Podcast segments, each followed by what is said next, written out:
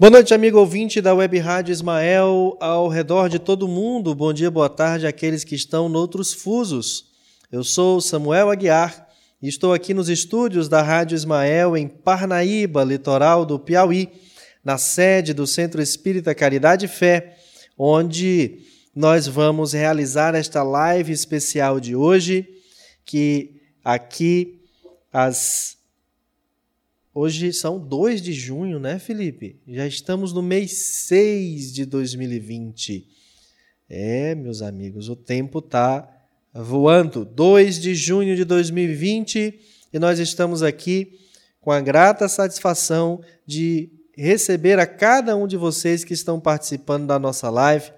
E eu peço desde já, curta, compartilhe e também interaja conosco através do WhatsApp, através do YouTube, você que está ouvindo pelo aplicativo, pelo site, muita paz, o nosso cordial abraço. Cuidando da nossa plateia virtual, Eline Falcão. Boa noite, Eline. Boa noite, Samuel. Boa noite, Fernanda. Boa noite aos nossos ouvintes da Rádio Ismael e os que nos acompanham pela, pelo Facebook. Mande a sua mensagem e interaja conosco. Estamos aqui aguardando por você. É isso aí, nós estamos aguardando. Manda a sua pergunta, a sua opinião para o 995744851. 995744851. Você se sente incomodado com pessoas em situação de rua aqui em Parnaíba ou na sua cidade onde você está assistindo? Você se sente incomodado com pessoas em situação de rua? Responde para a gente essa pergunta justificando se sim ou se não e o que é que te incomoda é, com essas pessoas. Às vezes a gente acha que está falando corretamente, morador de rua, pessoa em situação de rua, é, menor abandonado, hippie e coisas dessa natureza. Fato é que nós estamos nos defrontando com pessoas nos semáforos, andando é, pelas ruas pedindo. Algumas delas a gente sabe que moram literalmente na rua, dormindo em bancos de praças. E estamos num período de pandemia, muitos deles sem máscaras, sem a devida higiene, sem a devida asepsia. Como que fica a situação de um município com tantas pessoas andando para aqui e para ali, possivelmente contaminados ou se contaminando e ainda repassando esse contágio para outras pessoas. É para isso que nós vamos receber, é, para tirar dúvidas sobre isso que nós vamos receber agora, a assistente social, também espírita, nossa colega, quem, por quem temos grande admiração e carinho, Fernanda Costa. Boa noite, Fernanda. Que prazer receber você na Rádio Ismael. Boa noite, Samuel. Boa noite, Elinho. Boa noite, Felipe. Muito obrigado desde já, viu, Fernanda, pela sua participação e por você estar aqui com a gente. E eu queria começar já fazendo uma pergunta para poder situar melhor os nossos ouvintes e telespectadores. É, as pessoas que nós temos encontrado, especialmente aqui em Parnaíba, tem muita gente que nos assiste de várias cidades do país, algumas até de outros países. Ao longo da live você vai ver aí pelos comentários. Mas aqui na nossa cidade, nós temos visto muita gente nos semáforos é, pedindo, é à noite, é de dia, estão sem máscara. É, que nome a gente dá a isso? Que, que fenômeno é esse? O que está acontecendo? Como é que a gente precisa enxergar isso, Fernanda?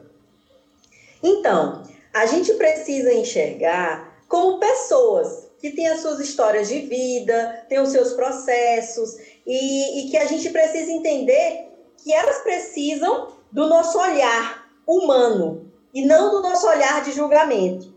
Para fazer um pouco dessa conversa, eu fui procurar alguns documentos e algumas pessoas que trabalham diretamente com as pessoas em situação de rua para trazer informações balizadas nos documentos normativos, no que a gente tem que instrui essa assistência às pessoas em situação de rua. Um conceito que eu achei apropriado para trazer é o que existe na Política Nacional para Pessoas em Situação de Rua, que diz o seguinte: o que são essas pessoas que você colocou, que a gente vê no sinal, que a gente vê nas praças, que a gente vê às vezes nas portas dos bancos. são um grupo populacional heterogêneo que possui em comum a pobreza extrema, os vínculos familiares interrompidos ou fragilizados e a inexistência de moradia convencional regular. E que utiliza os logradouros públicos e as áreas degradadas como espaço de moradia e de sustento, de forma temporária ou permanente, bem como as, unidades de acolhimento para pernoite temporário ou com moradia provisória. Então, assim, são grupos muito diversos. São poucas as características que a gente pode elencar para dizer que elas se referem a todas as pessoas que estão em situação de rua. O que a gente pode detectar como características comuns são pessoas que têm vínculos familiares fragilizados, são pessoas que têm essa, essa dificuldade nas relações familiares e por isso estão numa situação de vulnerabilidade social, são pessoas que não têm acesso a essa questão da habitação e da moradia, seja por questões temporárias, seja por questões permanentes e que por isso frequentam ou moram ou estão no ambiente da rua, porque é o lugar mais possível, o lugar que cabe, o lugar que as acolhe, é esse lugar da rua, né? E a gente tem algumas definições sobre o que é ser uma pessoa que está na rua, uma pessoa que fica na rua e uma pessoa que mora na rua. São conceitos diferentes, mas que eu acho interessante a gente conversar também. A gente pode seguir, Samuel? Certo. Pode sim, por favor. Aí o que eu, eu, eu, elaborei uma pequena apresentaçãozinha, esses dados eu trouxe de um livro chamado Populações em Situação de Rua, de uma autora chamada Miriam Kresinger. Ele está disponível o PDF na internet, então se vocês quiserem também ler mais, para ter mais informações sobre o assunto, fiquem à vontade. Vou repetir o nome do livro, é Populações em Situação de Rua, da Miriam Kresinger. É o nome do livro, muito, muito bom, para a gente ter uma base sobre o assunto. Eu achei interessante esses três conceitos, porque são diferentes tipos de pessoas que vivem na situação da rua. Existem as pessoas que ficam na rua, que configuram uma situação circunstancial, né? É uma coisa que ela está ali, às vezes, no, numa coisa temporária, que expressa a precariedade das condições de vida, pelo desemprego ou por estarem chegando na cidade em busca de emprego então, assim, você tem que ver que nem sempre as pessoas que estão na rua são pessoas que moram lá. Por exemplo, eu assisti uma reportagem sobre algumas pessoas lá no Rio de Janeiro que elas não, não necessariamente são pessoas que não têm casa. Elas têm casa. Só que a casa delas é no extremo da cidade, na extrema periferia da cidade. E o trabalho delas, essa pessoa que mostrou na reportagem era catador de latinhas. Ele ficava no centro da cidade para catar as latinhas. Para ele ir para casa dele e voltar, ele gastaria muito para fazer isso todos os dias. Então, o que, que ele fazia? Ele ficava na cidade de segunda a sexta, dormia nas praças para poder economizar com essa questão da condução e ia para casa só aos finais de semana. Então, essa pessoa ela pode ser classificada como uma pessoa que fica na rua. Não necessariamente ela mora na rua, mas é o espaço onde ela passa por uma circunstância de fragilidade de vínculos empregatícios, né? da questão do trabalho informal. Né? Nesses casos, muitas vezes, em razão do medo, da violência e da própria condição vulnerável que se encontram, costumam passar a noite em rodoviárias, albergues ou locais públicos de movimento, como é o caso dessas pessoas que eu citei, que por uma questão do trabalho, do que elas fazem para poder ganhar algum dinheiro, elas ficam na rua mais do que nas suas casas.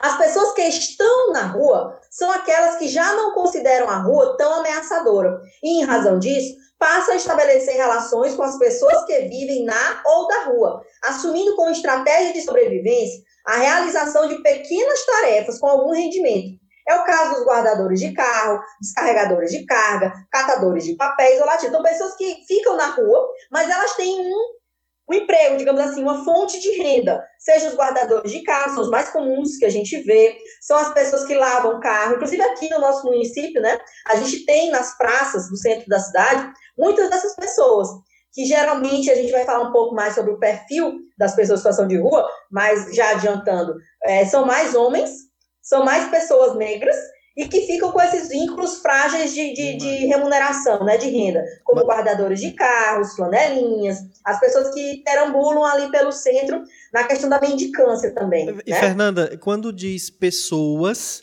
está se referindo a algum tipo de faixa etária em específico? Ou envolve Não. até menores de idade?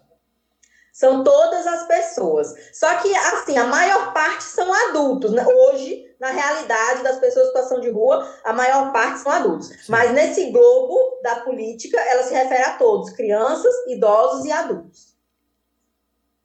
Então. Aí eu queria terminar falando das pessoas que são da rua. São aquelas que já estão na rua há tanto tempo que, em função disso, sofrem, estão sofrendo um processo de debilitação física e mental, especialmente pelo uso de álcool e outras drogas. Então, às vezes, as pessoas que ficam tanto tempo na rua anos e anos e anos, tendo a rua como seu espaço de moradia, são aquelas que você falou, que moram nas praças, ou que moram nos, nas rodoviárias, ou que moram em outros lugares públicos.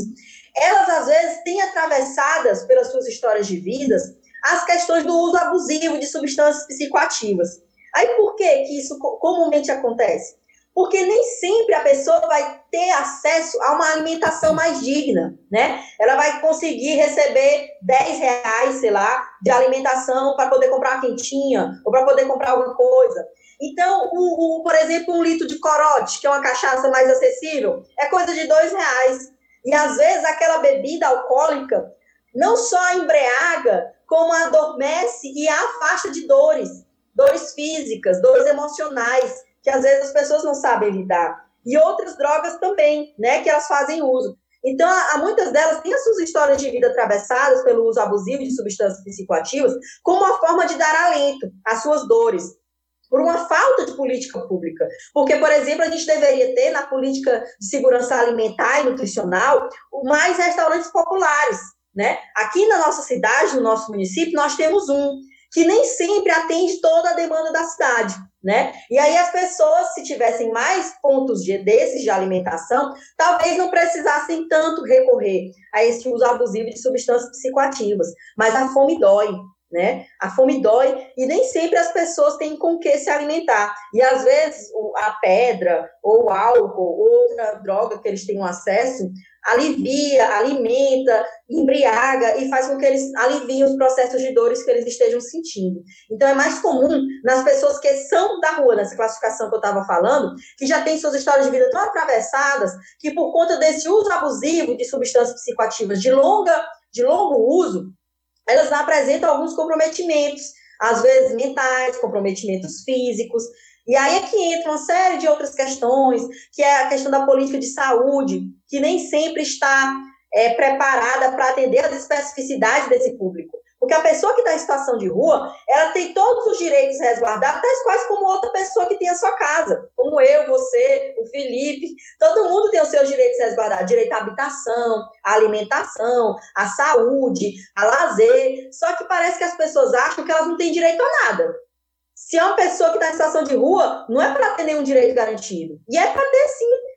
Por exemplo, uma exigência que eu estava falando com uma colega que já trabalhou em centro pop, para ela me repassar um pouco das informações da, de lida com o trabalho, ela disse o seguinte, Fernando, um dos principais desafios que a gente tinha era quando a gente conseguia, é, queria fazer eles serem atendidos nas UBS, nas unidades básicas de saúde, porque eles exigem o cartão do SUS.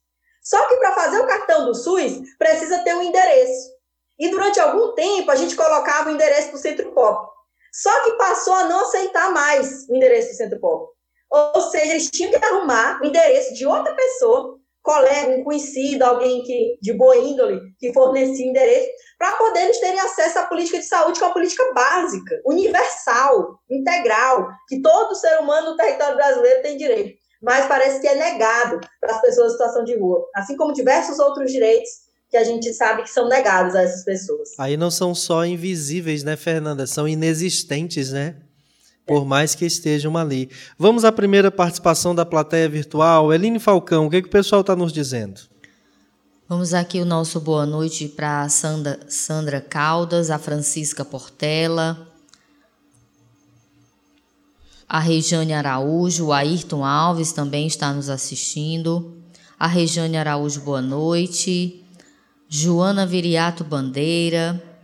Gorete Aguiar, boa noite, muita luz e muita paz. Rúbia Tobias Duarte. Walter José da Costa. Maria Adélia Ramos. Thaís Gonçalves, boa noite. Tânia Maria Caldas Queiroz, boa noite. Antônio Fonteles, boa noite, muita paz. Ele está lá em Teresina. Sérgio Lucila, boa noite. Flávio Santos. É o Fláviozinho. Flávia Santos, essa ah, daqui, então não é o não nosso é o Fláviozinho. A Beatriz Silva, a Ivana Fontinelli, Dora Aguiar. A Rúbia Tobias, ela faz a seguinte colocação. Em São Paulo, a população de rua é enorme. Aqui tem os restaurantes Bom Prato, que a refeição custava um real. Agora na pandemia está grátis. Devia ser sempre grátis, ela diz. Sim. A Ocinei Carvalho também está com a gente. A Dona Graça, a Elis Regina, Bárbara Rocha Capoterapia, Dinaura Baltruzaites. Boa noite. É a pura verdade, tudo que você está falando. Aqui tem alguns restaurantes que doam refeições para, para essas pessoas. aqui onde, Dinaura? Por favor, diga a sua cidade depois. A dona Zeila também está com a gente. A Tânia, ela diz: tema intrigante e complexo. Me sinto incomodada. Enfim, já fui voluntária nesse trabalho de pessoas em situação de rua. Participei de abordagem de rua durante a noite. Então, muitos preferem estar na rua. Outros aceitavam o convite e levávamos para a instituição, Casa Bom Pastor, no qual eu fazia parte. E nos acompanhando aqui pelo YouTube, nós temos a Dagmar Jesuíno, a Helenice Veras, a Rosa Cristina, a Georgia Medeiros, a Marlene Silva, Rejane Vaz, a Janine Seligman também está com a gente. Gente boa, né? E participando aqui pelo nosso aplicativo, a gente tem a dona Rejane Fonteles, e a Elisa também está acompanhando com a gente. Legal. O Mano, o Mano também. Boa noite, Mano. Boa noite, Manozinho. É, cumprimentar todos que estão ouvindo pelo site e aplicativo, né, Filipinho? Que ficam ali anônimos e mas estão na escuta, viu, Fernanda, participando junto. Agora deixa eu deixa eu dizer aqui, Fernanda, sabe o que, que é? As pessoas ficam pensando assim, ó, quando vem aqui a informação de que devia ser sempre grátis. O Caridade e Fé, como você sabe, tem um trabalho de assistência social espírita muito forte, bem amplo, né? Você recentemente nos ajudou num trabalho grandioso que, que era burocrático junto ao Conselho Municipal da Assistência Social.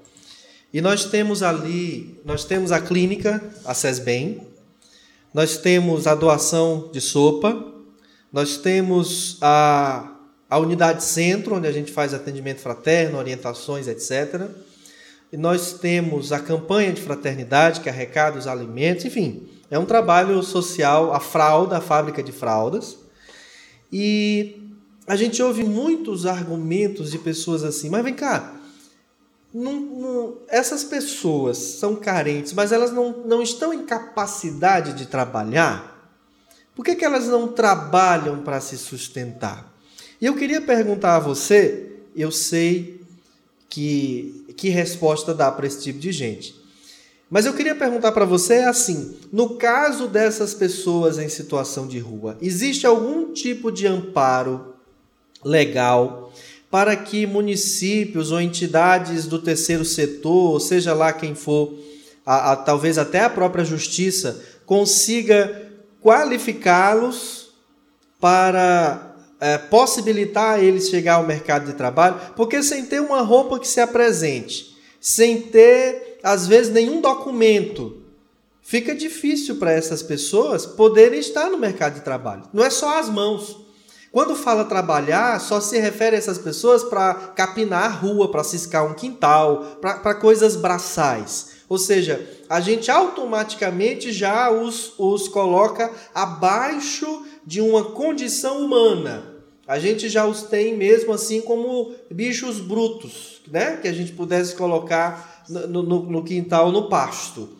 Mas eu lhe pergunto, é, existe dentro do LOAS, ou outra lei que eu desconheço, o termo técnico, algo voltado para esse sentido? Porque se eles têm acesso à saúde, se eles têm direitos outros por conquistar é, é, é, para uso, usar, eu pergunto se no caso do, do trabalho, do emprego, se existe algum tipo de, de ferramenta institucional constitucional que possibilite a essas pessoas elas poderem buscar o agente é, que está vinculado a instituições como Caridade e Fé, que tem assistência social, poder captar essas pessoas na rua e levá-los até onde faz a devida qualificação.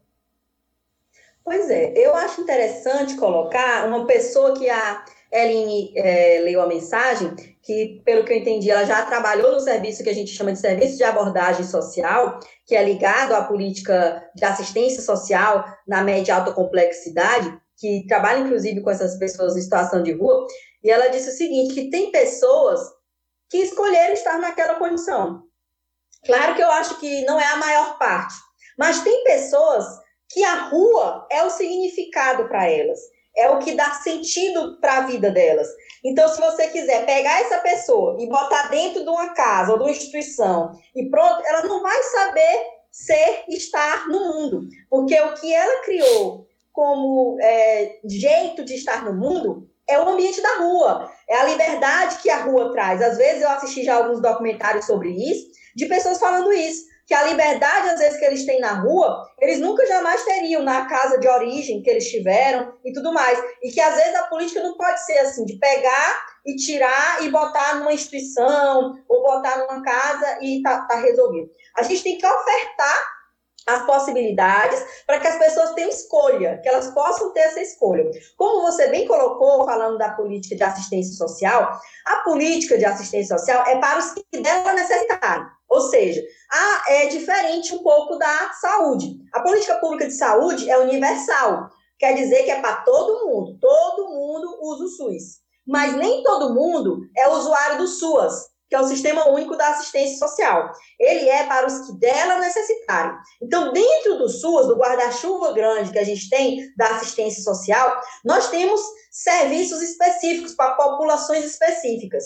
E falando especificamente para as pessoas em situação de rua, a gente tem um dispositivo chamado Centro de Referência Especializado para a População em Situação de Rua. Abreviado é Centro POP. E aqui no nosso município, em Parnaíba, nós temos uma unidade do Centro POP. Acho interessante, como você colocou, que nem todo mundo sabe. É uma coisa que tem na nossa cidade, tem um serviço disponível, inclusive permanece funcionando durante esse período da pandemia, mas que tem muita gente que não sabe. Às vezes eu vejo pessoas nas redes sociais, como você também estava colocando no início, ah, não tem nada para essas pessoas, não tem um serviço para elas, não tem é, quem trabalhe para elas, quem, enfim, e tem muito. Às vezes as pessoas desconhecem as políticas que existem, os serviços, as normativas, e é bom a gente ter esse espaço, como o espaço que a Rádio Ismael está trazendo agora, para levar essas informações para as pessoas. As pessoas precisam saber que políticas existem, que dispositivos existem, até para a gente poder ampliar, maximizar e potencializar essa política. Como você bem colocou, o próprio Centro Espírita Caridade e Fé tem diversas é, ofertas de serviços socioassistenciais para as pessoas que dela necessitarem, como você citou alguns, da sopa, da fralda, do atendimento fraterno, que são extremamente necessários nesse contexto que a gente vive de extensa fragilização e vulnerabilidade social. Mas falando um pouco mais sobre o Centro Pop, o que, que, que tem lá? Trabalho social com a equipe multidisciplinar, lá no Centro Pop, tem assistente social, tem psicólogo, tem orientador social, às vezes pode ter outros profissionais de ensino superior, como pedagogos, como advogados, para poder ofertar atendimentos individuais, atendimentos coletivos, grupos, oficinas, inclusão no cadastro único, ponto de apoio para fazer refeições, cuidar da higiene pessoal, lavar roupas, guardar pertences, repouso, mediação do acesso à documentação civil e endereço institucional. Além disso, tem os serviços de acolhimento, que são referência de moradia provisória, às vezes com estadia momentânea. Né, que às vezes o Centro Pop ele faz referência para outros serviços de acolhimento, seja albergues, seja casa de passagem, para poder essa pessoa ter um endereço temporário, momentâneo. Talvez seja para as pessoas que estão por situações temporárias na rua e queiram um lugar para ficar, um lugar para ficarem acolhidas. Então, existem serviços dentro da política de assistência social, para que elas não fiquem expostas na rua e tenham alimentação e tudo mais. Ligado ao Centro Pop, nós temos esse outro serviço, que é o serviço da abordagem social, que é a identificação e mapeamento contínuo das pessoas em situação de rua, a fim de atuar nas necessidades imediatas baseadas na educação social de rua. É importante destacar que esse serviço, que é o Centro Pop, está presente em 93% dos estados e em todas as regiões do Brasil. Aqui em Parnaíba nós temos, funciona no centro da cidade, por trás do Banco do Nordeste, ali próximo à Praça da Graça. E lá, no momento da pandemia, eu conversei com profissionais da equipe técnica do Centro Pop aqui de Parnaíba, e eles me ofertaram que, que estão colocando os serviços, serviços estão funcionando lá. De manhã, a equipe toda está se revezando. Então, todo dia, de segunda a sexta, de manhã e de tarde, tem profissionais lá na equipe para atender as pessoas em situação de rua no Centro Pop. De manhã, eles estão servindo um mingau de milho às 8 da manhã. De 10 e meia às 11 e 15 estão servindo almoço.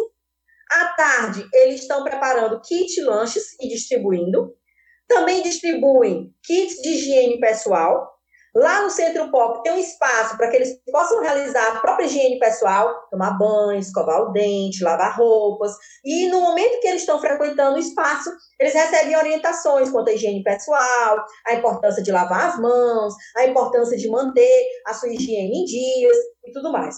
Quando a equipe detecta nesse período, que a pessoa pode estar com algum sintoma do Covid-19, pode estar apresentando alguma situação que requer atendimento médico, o atendimento hospitalar, elas dizem que estão fazendo essa referência com a equipe do SAMU, do Serviço de Atendimento Móvel de Urgência. Então, a equipe avalia e quando percebe que há sintomas, como a equipe não tem como fazer esse primeiro atendimento, até por falta de EPIs, de equipamentos de proteção individual, eles estão acionando a equipe do SAMU, que faz esse primeiro atendimento. E aí encaminham para os serviços que sejam é, necessários, ou pronto-socorro municipal, ou unidade básica de saúde, ou até o Hospital Estadual de Arco Verde, que é o hospital de média alta complexidade que a gente tem aqui no nosso município. Então, existe essa oferta, uma colega colocou essa questão dos restaurantes populares. Eles são muito importantes aqui em Parnaíba. Nós também temos esse restaurante popular. Então, para aqueles que não vão fazer a refeição no próprio Centro Pop, eles também podem estar fazendo a refeição no restaurante popular. Né? É importante é, destacar alguns dados, Samuel, que eu vou trazer agora, que eu é, tive contato com uma colega que trabalha na Secretaria Nacional da Assistência Social, e ela me repassou um dado que eu achei interessante a gente trazer. No Brasil todo, essa referência que ela pegou refere-se agora a abril de 2020, é bem recente esse dado.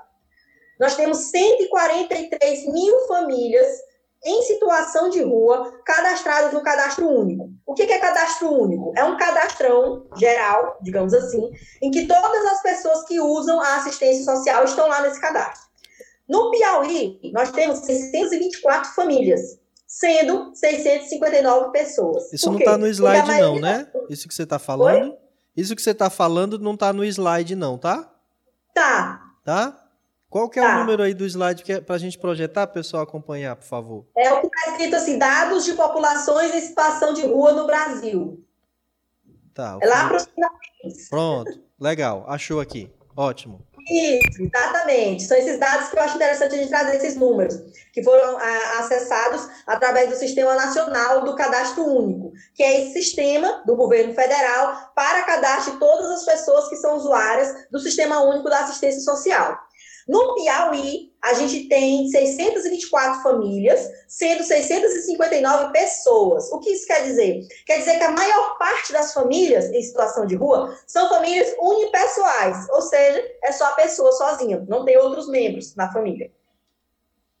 Qual a realidade de Parnaíba? Nós temos 57 famílias, no total de 60 pessoas. Então, no nosso município, atualmente, nós temos 60 pessoas em situação de rua é um, um, um, número grande. Se você se considerar que Parnaíba é uma cidade de médio porte, com aproximadamente 170 mil habitantes. Então, você tem 60 pessoas que estão pelas praças, ou pelas ruas, ou pela rodoviária, ou por outros lugares, é, necessitando das intervenções do poder público e de amparo. E as motivações são as mais diversas para estar em situação de rua. Exatamente. A gente não pode dizer que elas ah, estão lá por causa que brigaram com a família, ou estão lá porque falta emprego. São multicausais. Quando a gente vai analisar esse fenômeno da população em situação de rua, das pessoas em situação de rua, a gente não pode analisar somente por uma ótica. A gente entender que estão várias as expressões da questão social que são que se cruzam, que se colocam para que a pessoa fique em situação de, de, de, de rua. Por exemplo, questões relacionadas a desemprego, questões relacionadas ao uso abusivo de substâncias psicoativas, questões relacionadas à perda dos direitos habitacionais, questões relacionadas à, à questão da fragilização dos vínculos, inclusive territoriais. Às vezes a pessoa vai para uma cidade atrás de emprego, não consegue um emprego, acha que vai passar uns dias só na rua, quando a gente já vê, já está cinco anos, seis anos, sete anos na situação de rua. E tem aquelas pessoas que escolheram o ambiente da rua. Às vezes, por viverem em lares tão violentos, porque a gente sabe que muitas, a violência doméstica, ela é muito grande, muito grande mesmo. Então, a gente tem, tem muitas mulheres, crianças e adolescentes e pessoas do público LGBT que elas preferem o ambiente da rua do que o ambiente das suas próprias casas porque vivem em ambientes violentadores, viol é, ambientes agressores, vivem com pessoas da família que são os seus, os seus agressores. Então, elas preferem o ambiente da rua porque acham que é mais seguro. Então, a gente tem que analisar tudo isso, por isso a gente tem que ver com um olhar ampliado, um olhar que não julga, mas um olhar que tenta entender que para a pessoa estar tá naquela situação, muitas delas podem ter passado por situações extremas de violação de direitos, né? E permanecem muitas vezes sofrendo situações de violação de direitos dentro das ruas, né? Então a gente precisa entender é, que, que o nosso olhar precisa ser o mais humano possível, né? Principalmente nós espíritas, aqui aproveitando que a gente está no ambiente espírita, ainda mais para nós espíritas, né? O nosso olhar, ele precisa ser um olhar que não julga, ele precisa ser um olhar que acolhe, ele precisa ser um olhar que entende as situações que as pessoas estão passando. A gente sabe que do ponto de vista espírita, é, nada acontece por acaso. A gente fez as nossas escolhas, as nossas escolhas no nosso projeto reencarnatório para que a gente passasse, para que a gente passasse pelas situações de aprendizado. Então, o que cabe a nós é a nossa solidariedade. São ações como as que você citou, do Centro Espírita Caridade e Fé, de distribuição das sopas, de distribuição de cestas básicas, todas as ações que se puderem fazer são ações úteis, são ações necessárias. Nunca a gente deve achar que são poucas ou que são insuficientes. Se você conseguiu distribuir máscaras, se você conseguiu distribuir álcool em gel, se você conseguiu distribuir quentinhas, Todas essas ações são importantes, porque essas pessoas que estão em situação de rua, elas estão passando por uma série de violações de direitos. Passam fome, passam frio, passam é, é, é, todo tipo de preconceito. Então, o que você puder dar de alimento, de acolhimento, é necessário e é importante. Fernanda, nós estamos em linha com a doutora Cíntia Craveiro, psicóloga, para que ela nos esclareça aqui, em breves palavras, o que que motiva ou o que que justifica, o que que a psicologia esclarece acerca desse comportamento que a pessoa em situação de rua assume dentro do que você falou há pouco, quando ela prefere viver na rua do que num lar, num albergue, seja o melhor local possível que arrumou, mas ela quer estar na rua. Cíntia Craveiro, boa noite, seja bem-vinda à nossa live especial. Boa noite, Samuel. Boa noite, Fernanda. E a todos que nos ouvem.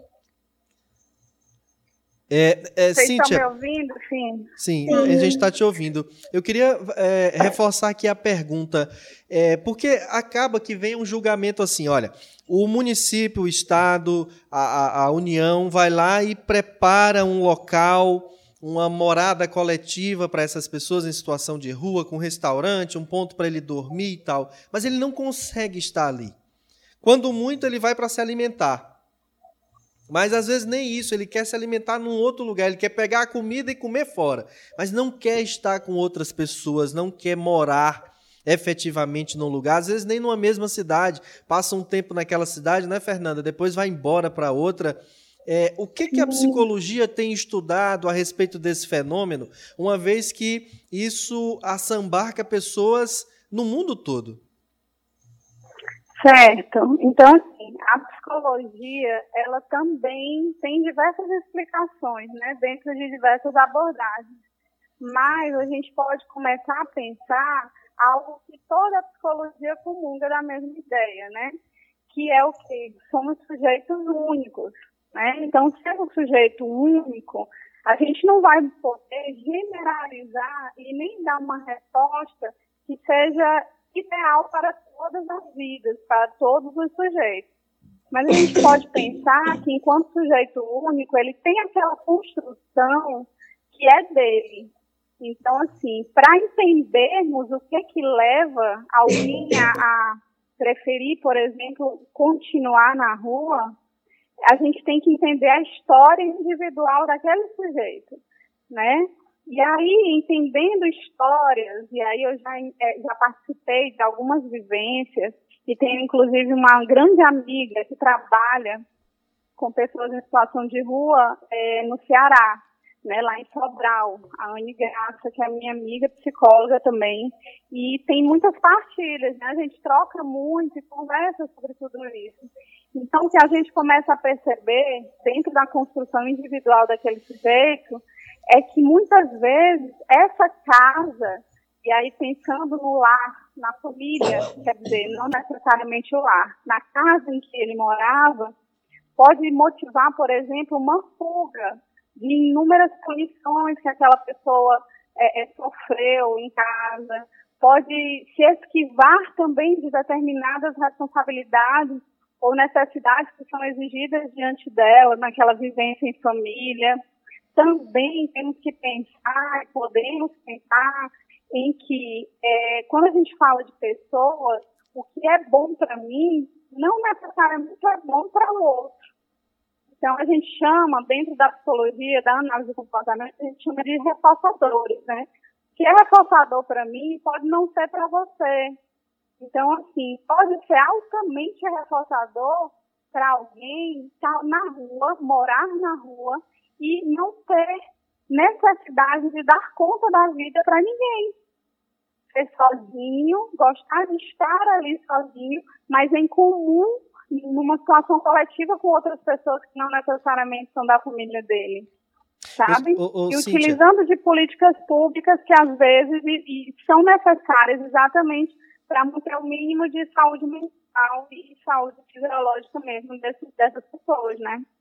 Ou seja, o que a gente pode evidenciar é um pouco do que Fernanda já vinha ali colocando, que é, é a gente tem condições de elencar motiv motivos que é, as pesquisas apontam que as pessoas é, é, alegam para estar na rua, como por exemplo a Fernanda falava da violência no lar e, e outras, outras coisas que acontecem, como que você acabou de dizer.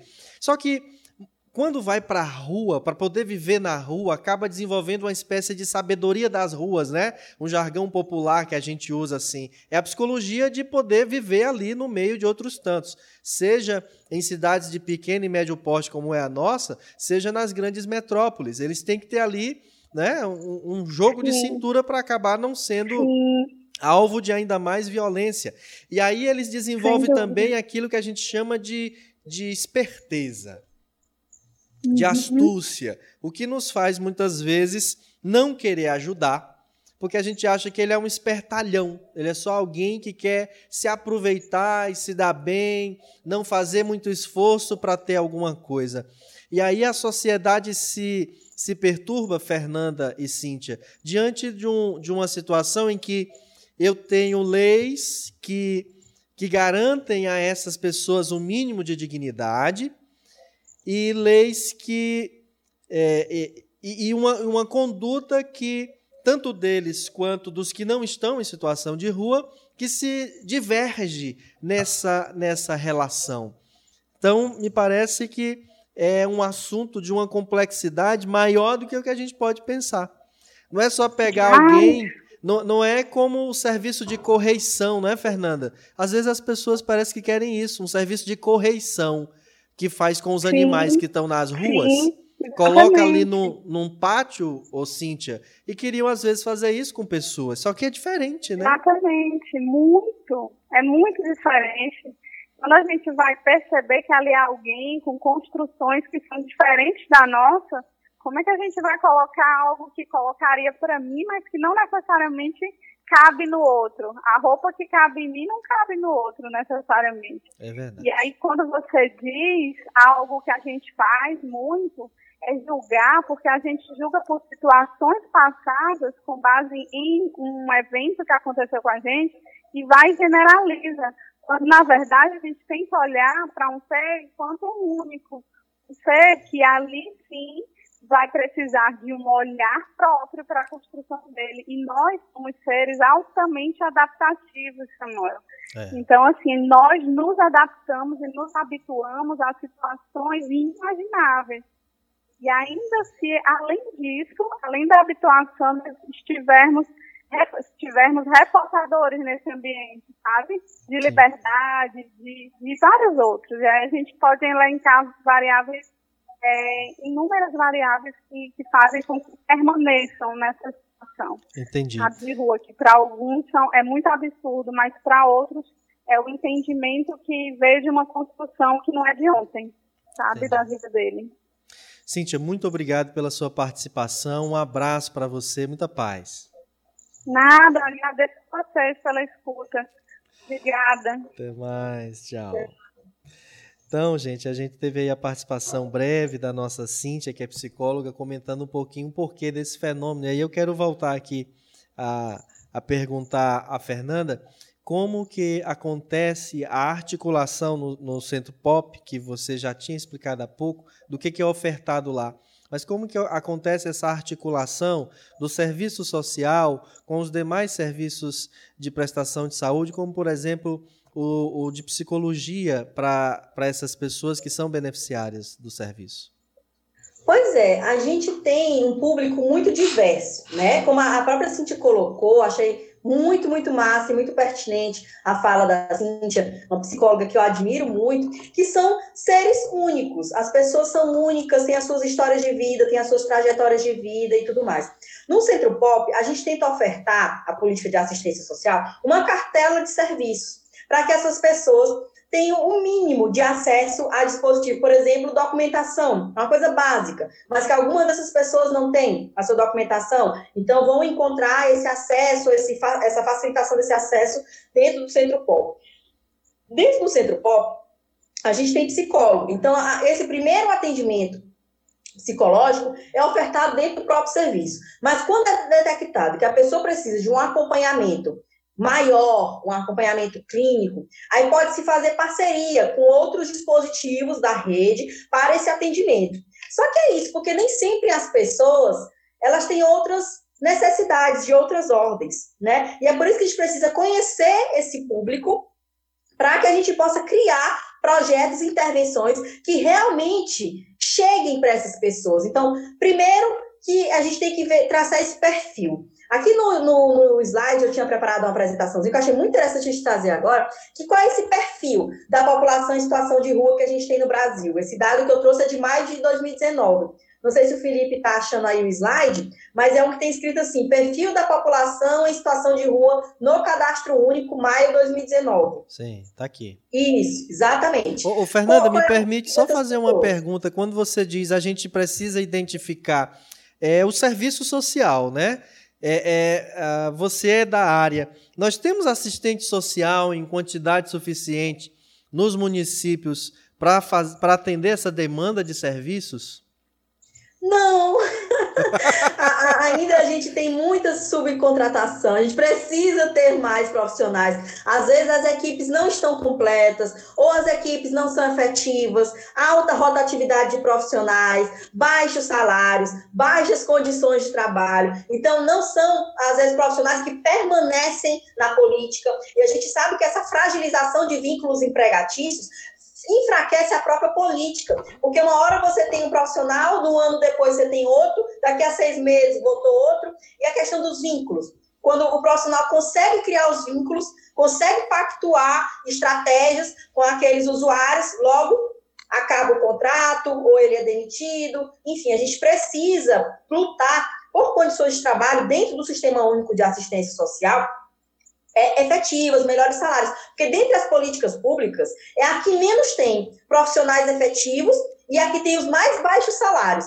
por exemplo, comparado quando você compara os profissionais da assistência social com os profissionais de saúde, com os profissionais da segurança pública, do judiciário, de outras áreas. É, Porque a gente entende, o entendimento que se tem social é de que não é uma coisa importante, é uma coisa de segundo plano, qualquer coisa serve. E não, não é para ser assim. O entendimento é que a assistência social é uma política pública, tão importante quanto é a saúde, quanto é a educação, quanto é a segurança pública, por exemplo. E tem que ter investimento, tem que ter estudo técnico, rigor técnico, amparo teórico metodológico para se operacionalizar as ações, né? Claro.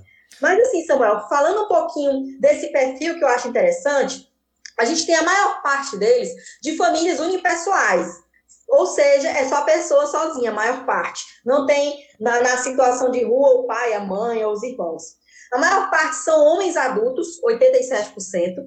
A maior parte são negros, 67%. A renda deles mensal é de até 90, 89 reais. Veja só como, como a situação é de extrema pobreza que nós estamos falando. Até 89 reais mensais, 90% deles, essa é a renda. Até o fundamental, só estudaram até o fundamental, 73%. Possuem variadas formas de conseguir dinheiro, mas no passado já tiveram carteira assinada. Então você vê que a gente tem uma fragilização de políticas de emprego e renda, que nem sempre abarca, que na maioria das vezes não abarca a maior parte das pessoas, e que as pessoas precisam encontrar outras estratégias, e que uma delas é o espaço da rua para sua sobrevivência. Estão há mais de um ano na rua, a maior parte delas, Contato com parente que vive fora da rua, 41% nunca tiveram e 21% quase nunca tem. Ou seja, elas aprendem a viver sozinho. E é muito disso que você falou, Samuel, da questão que elas acabam desenvolvendo uma esperteza que tem um conceito de um teórico chamado Thompson, que ele chama de arma dos fracos, que, que quer dizer que é isso, as, as pessoas elas vivem sucessivas é, violações de direitos, sucessivas é, violências e tudo mais, que elas têm que encontrar estratégias de sobrevivência. Como a própria Cíntia colocou, o ser humano ele é extremamente adaptável, a gente vai se adaptando, né? Teoria da evolução e tudo mais do Darwin. E a gente vai tentando, tem, tem que criar essas estratégias de adaptação para poder sobreviver. Às vezes é a esperteza, é a malandragem, é o chegar na hora que a pessoa está fechando o restaurante para poder pedir a comida, é chegar na hora certa que a pessoa está chegando com a entrega para poder pedir uma coisa, enfim, é, tentar é. desenvolver essas estratégias para conseguir sobreviver. É, a maior sabe... parte deles se concentra na região sudeste e as principais razões para viver que foram elencadas nessas pesquisas do cadastro único foi problemas com a família, desemprego e problemas com álcool e drogas. Fernanda, me chamou muita atenção essa estatística aí, possuem variadas formas de conseguir dinheiro, mas já tiveram carteira assinada 72%. Essas pessoas têm uma história de vida dentro do sistema. Elas uhum. chegaram a conhecer o sistema. O sistema que eu digo é esse, de você chegar num local para trabalho, ter horário para entrar, horário para sair, ter direitos assegurados. Ou seja, não são pessoas alheias de todo a, a, a como que se movimenta, não é verdade? O mundo nesse sentido. Nós temos aqui, Fernanda, alguns comentários bastante pertinentes. Eu queria pedir que a Eline fizesse, para em seguida a gente voltar com você. Eline Falcão. Certo. Vamos dar aqui o nosso boa noite para a Anícia, Almeira Dias, tema de muita relevância. A Daniela Gomes também está com a gente, Maria Dalva Rodrigues Ferreira, Flávio Santos, boa noite, amados irmãos, boa noite, Flávio. A Maria Dalva diz: essa palestra é ótima, nasceu para multiplicar o bem, parabéns. Essa palestrante é ótima, nasceu para multiplicar o bem, desculpa. Maria Conceição Santos. Tânia Maria Caldas Queiroz, ela diz: Conheci o trabalho do Centro Pop. Inclusive, tínhamos ligação de ajuda quando necessário. Trabalhei também no atendimento de acolhimento. Nesse momento é que conhecemos o seu desejo, sua história e a partir daí se iniciou o trabalho com ele. A Rúbia Tobia diz que a maioria quer liberdade. A Simone Seligman também está com a gente. A dona Tânia ainda diz: o que falta como complemento é uma política social. No meu entendimento, a sociedade deve olhar para essa situação. A dona Inês Vieira está com a gente. A Cíntia, ela complementa exatamente a sobrevivência. A Roselane Duarte também está aqui com a gente. E nos acompanhando aqui pelo YouTube, Samuel, nós temos a nossa querida Ruth Brasil Mesquita. Ela, ela nos diz parabéns pelo programa com votos de plenitude na paz. Excelentes esclarecimentos. Parabéns à equipe. Um grande abraço para todos. Ruth Brasil Mesquita, de Salvador, Bahia. É papisa, né? Na, na psicologia. A Cintia é psicóloga das multidões aqui. A Ruth é lá na, na Bahia. A Dagmar Jesuíno, ela diz tema muito importante. Parabéns pela explanação, Fernanda, e ao Samuel. Muito obrigado, Dagmar. E nosso humano, Samuel, ele nos diz aqui: a Fernanda citou um ponto importante, que nem todos se darão bem em casas e que preferem a rua. Um amigo foi à procura de um irmão amando da sua mãe. Depois de alguns anos foi encontrado e trouxeram para Parnaíba. E depois de muitas tentativas, ele fugiu de casa e voltou para São Paulo para morar na rua. Ainda tem os aspectos espirituais disso, né? É, de, de possíveis perturbações espirituais, perseguições espirituais, ou mesmo do estado espiritual da pessoa que opta porque é a única forma que ela consegue encontrar o mínimo de sanidade para encarar as suas próprias limitações íntimas. Eu queria que essa live deixasse uma informação clara para você, além de outras questões de direito, amigo ouvinte. Além dessas outras questões que Fernanda tão brilhantemente está tá colocando para a gente. A vida íntima das pessoas. Não estou falando de, de, de, de, de coisas de privacidade, não. Estou falando a intimidade, o sentimento.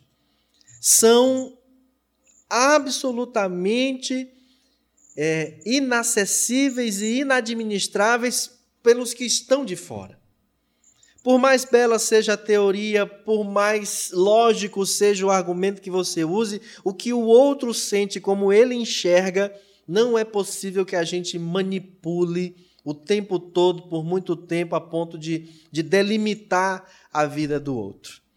Nós precisamos ter atenção com isso, e se há algo, Fernanda, que a doutrina espírita nos ensina com muita propriedade a respeito da assistência social, é que nós precisamos desenvolver empatia e compaixão. Se ficarmos só na empatia, vamos acabar indo morar na rua junto com eles, porque só trouxemos a dor deles para a gente.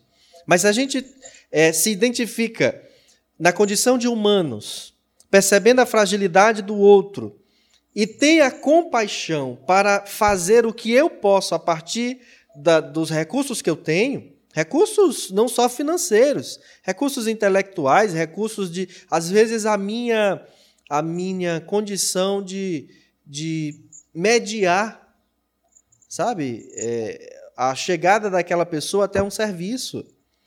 A minha condição de facilitar, de favorecer de algum modo. Não sou eu quem vou dar aquilo, mas eu levei ele até onde ele pode receber. E por aí vai. E, e ter muita convicção do seguinte: é, vamos tentar ajudar a quem quer que seja. Se há aquele que não quer ajuda, paciência. É um direito dele também não querer a sua ajuda. Aí por isso nós não vamos desistir daqueles outros que querem. A gente vai lá e ajuda, e ainda com um exercício de fazer sem esperar nada em troca.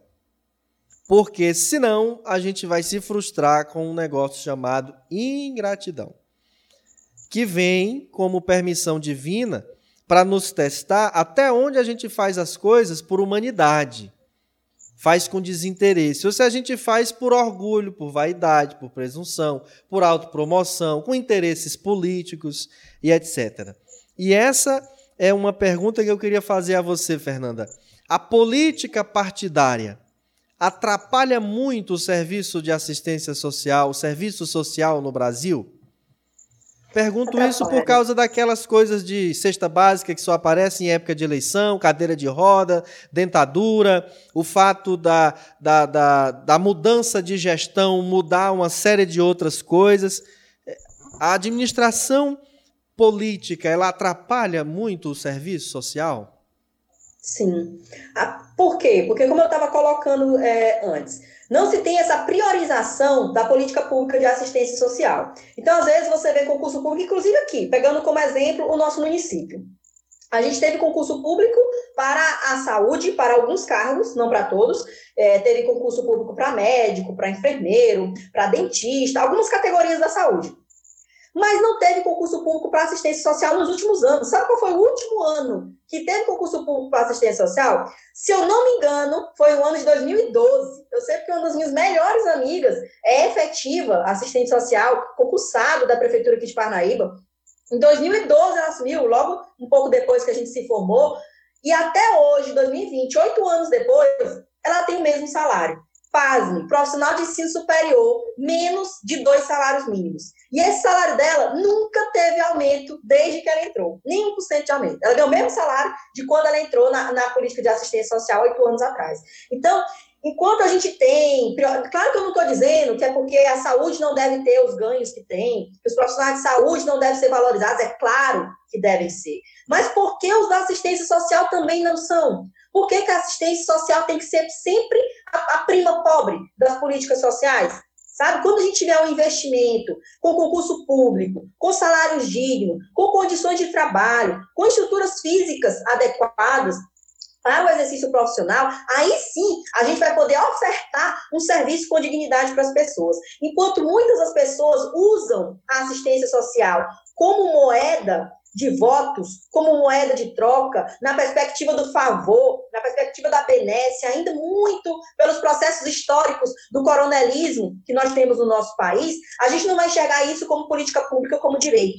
Achei interessante os exemplos que você usou, Samuel, porque assim, se a gente estiver usando essa assistência às pessoas em situação de rua, do ponto de vista do humanismo, do que nós somos humanos, somos espíritas ou somos de outras religiões e queremos ajudar, a gente não deve esperar retribuição, não deve achar que é um favor que a gente está fazendo. Por quê? Porque a gente tem que fazer isso porque somos cristãos, porque essa é a nossa obrigação enquanto cristãos, ofertar o que a gente puder ofertar, inclusive o nosso evangelho, segundo o Espiritismo diz, que se tiver dentro das nossas possibilidades, aliviar o sofrimento alheio, é nossa obrigação trabalhar para aliviar o sofrimento alheio, a prova do outro, não é?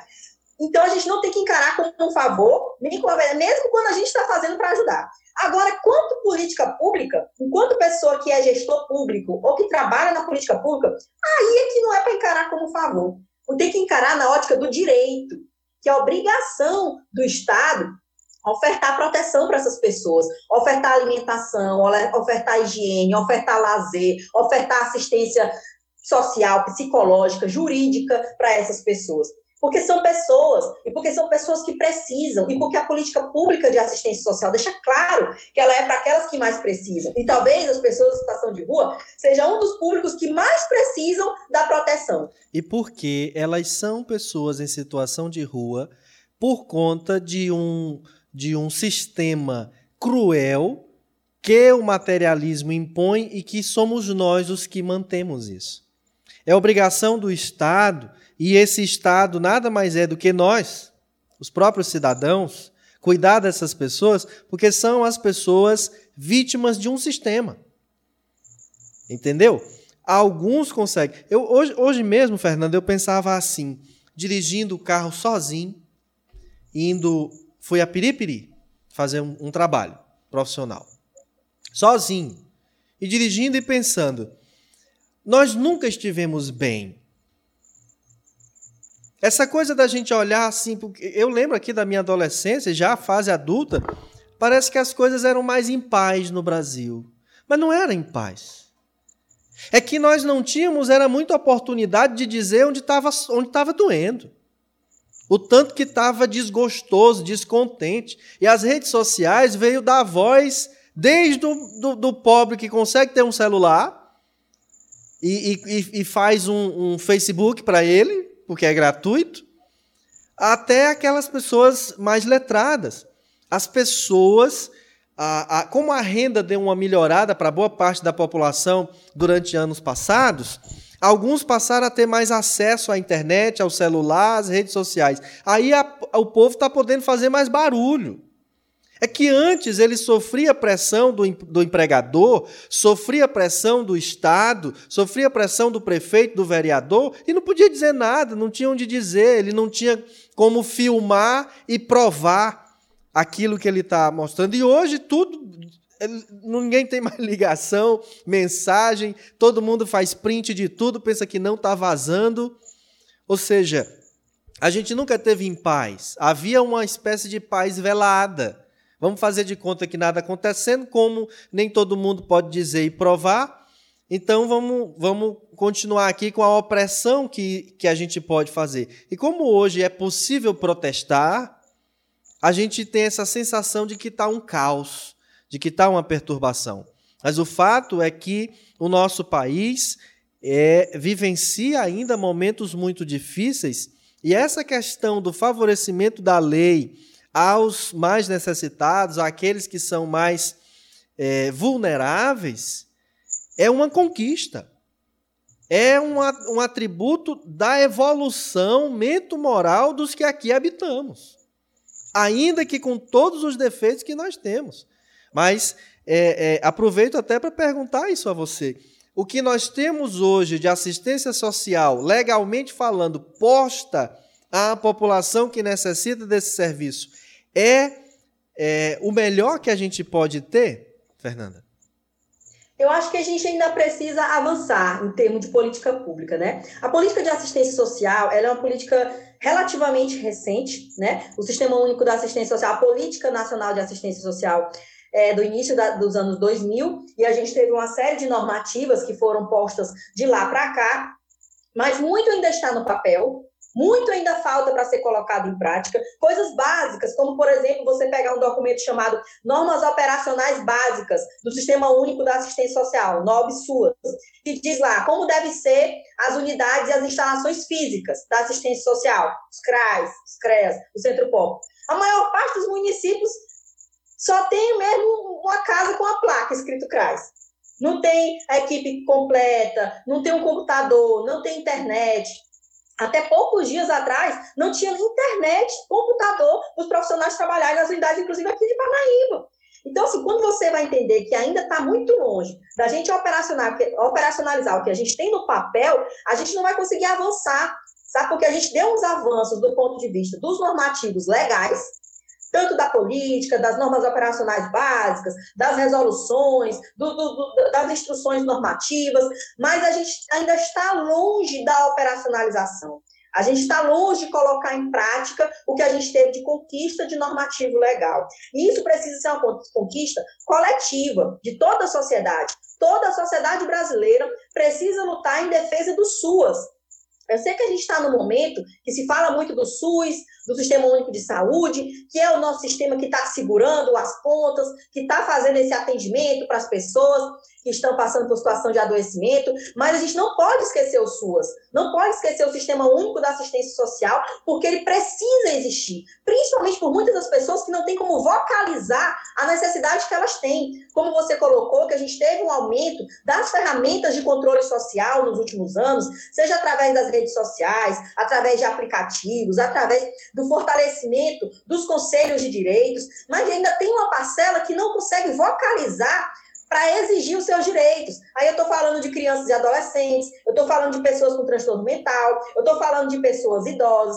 eu estou falando das pessoas em situação de rua. Então a gente precisa lutar para que essas pessoas mais vulneráveis tenham uma garantia do amparo que elas têm que ter do ponto de vista legal, porque está lá na lei. A gente tem que exigir que ele seja tirado do papel e que venha para as nossas vidas, para o amparo dessas pessoas, né? Fernanda, eu acho que esse tema requer a uma segunda parte, viu? Por favor, agende aí um, um dia, um horário em que a gente possa voltar a tocar nessa questão, agora sob um outro enfoque, mas continuando nessa tônica, porque eu acho que tem muito que a gente esclarecer, informar. Hum. Às vezes os cidadãos não, não cobram mais porque desconhecem, né?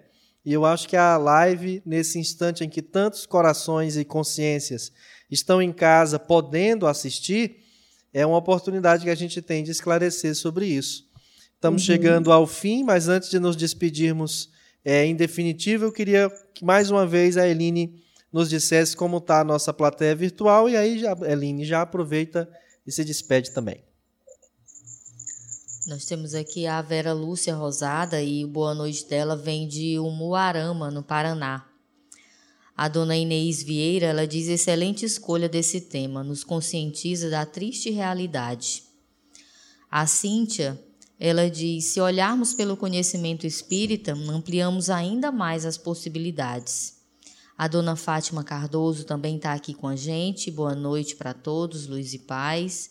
A dona Tânia ainda diz: o assistente social é extremamente necessário nessa seara, como em qualquer outro trabalho voluntário. A Ceissa Torres também está aqui com a gente. A Joana Aires da Silva, ela diz muito bem colocada a sua fala. São irmãos esquecidos pela sociedade.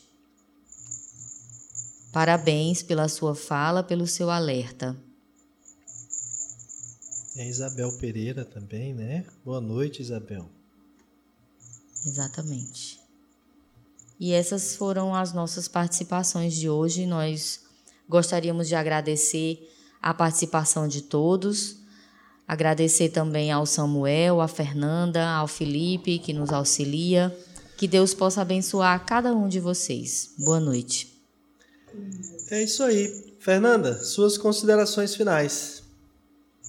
Pronto, eu gostaria de agradecer o convite, é, agradecer a iniciativa de levar a informação para as pessoas, que eu acho que esse é o papel da comunicação e da comunicação social espírita, né? É levar informações para as pessoas, levar a palavra é, não só da ciência, mas do espiritismo também. Eu acho que essas iniciativas são muito importantes eu gostaria de parabenizar todo e qualquer processo de difusão desse conhecimento. É importante da gente levar até as pessoas. E é bem isso que você colocou, Samuel. Aproveitar que nesse momento nós estamos nesse processo de desenvolvimento, de potencializar as ferramentas digitais, aproveitar essas ferramentas para a gente levar a informação para as pessoas, né? Agradecer por todo mundo que está nos assistindo, que está nos ouvindo. Muito obrigada pela paciência, muito obrigada pelas intervenções. E a gente se coloca é disponível para a Rádio Ismael, para outras é, intervenções, outras colocações. A gente está aqui abertos aos convites. Muito obrigada.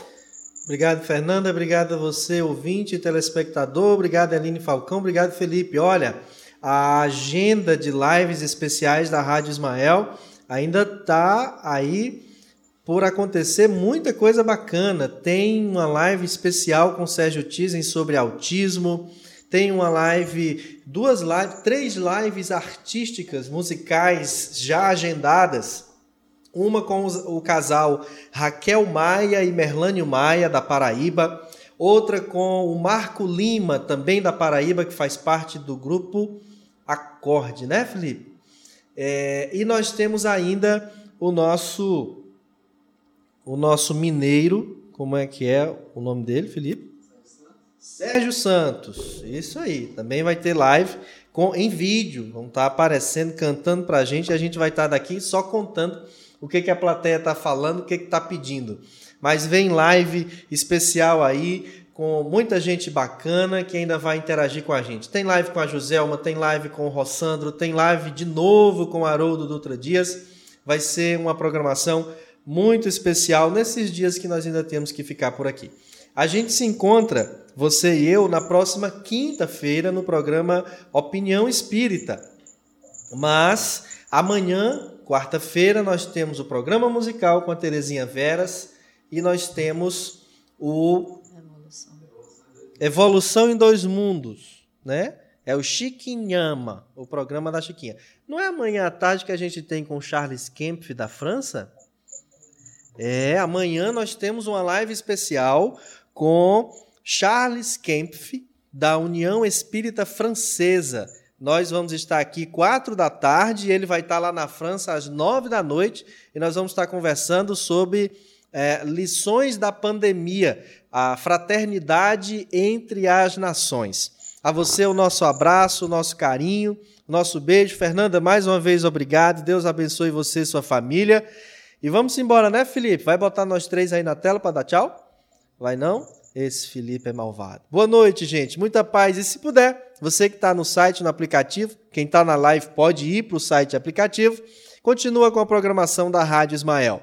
Boa noite, muita paz e até a próxima.